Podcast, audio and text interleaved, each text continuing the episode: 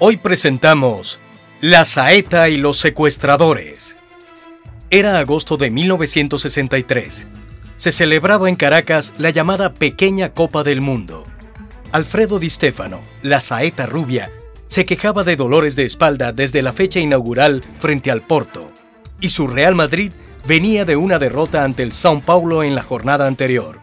Al día siguiente, la Saeta descansaba en el Hotel Potomac. En su sueño estaba ajeno a un evento que conmocionaría a la opinión pública internacional. Eran las 6 de la mañana, me llaman por teléfono, vivíamos en una habitación contigua, Santa María y yo, y entonces me llaman por teléfono y yo que era de, broma, ahí le colgué. Pero al rato llaman otra vez y dice, o baja o lo vamos a buscar, que la policía. Y yo pensé que seguía la broma, y yo colgué.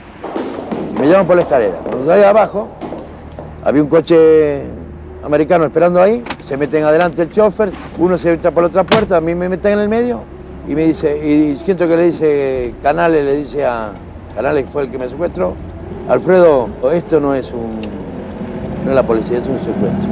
Durante toda su carrera, la Saeta se acostumbró a que lo marcaran con severidad en la cancha. Patentó el prototipo del jugador total y sin duda fue el primer galáctico.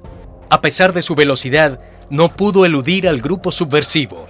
José Santamaría, también jugador del Real Madrid, nos cuenta. Se fue y yo me quedé un poco ya preocupado, ¿no? Y entonces de repente oigo un coche que, como una cascarria, una cosa que no era un coche de la policía.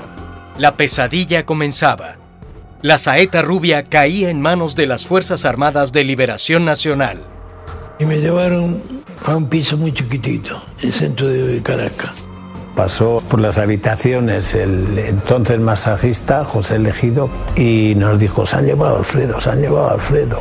La guerrilla se aprovecharía del brillo de Di Stefano para ganar notoriedad a escala internacional. El delantero no pateó ningún balón en su cautiverio se dedicó a aficiones criollas más mentales que físicas. Jugó al dominó, a las cartas y apostó a los caballos.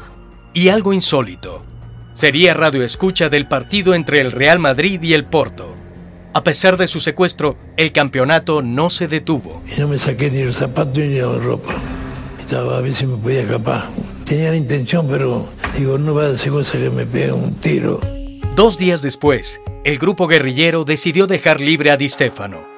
Lo dejaron en la Avenida Libertador, a seis cuadras de la Embajada Española en Caracas. Di Stefano tomó un taxi y se dirigió allí. Y cuando estaba frente a las oficinas diplomáticas... Y veo por los cristales una sombra que parece un, un conserje. Claro, me ve, me abre la puerta, me entorna y le digo yo, soy Di Stefano. Antes de volver a España, Di Stefano asistiría a una rueda de prensa. Entre los periodistas reconoció algunos rostros, sus más recientes rivales en las partidas de dominó y cartas. La saeta ya no quería más inconvenientes y prefirió no delatar a sus captores.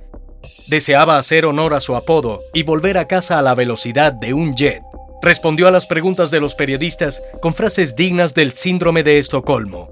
Me trataron bien, todo muy bien. El lado oculto de esa experiencia anidaría en Di Stefano por décadas. En su rostro se leía la angustia de los oscuros momentos vividos.